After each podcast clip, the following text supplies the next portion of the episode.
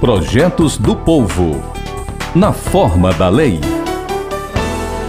O Dia Estadual de Conscientização e Combate à Fake News, comemorado em 24 de março, está incluído no calendário oficial de eventos do Ceará, com o objetivo de coibir a disseminação de notícias falsas.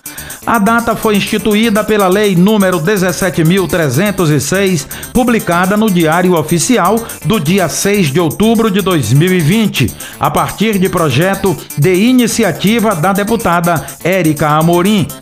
Internacionalmente, a data é reconhecida como o Dia do Direito à Verdade e está incluída no calendário nacional de datas comemorativas.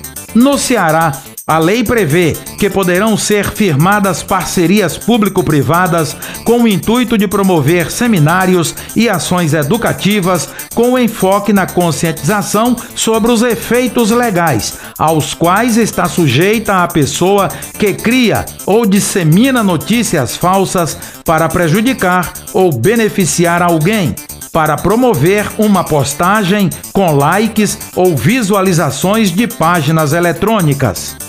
A conscientização de combate às fake news desperta nas pessoas a urgência de checar as informações recebidas, principalmente por meio das mídias sociais, antes de fazer publicações ou compartilhamentos. Fique atento. A Rádio FM Assembleia está com você no centro das discussões em apoio aos seus direitos.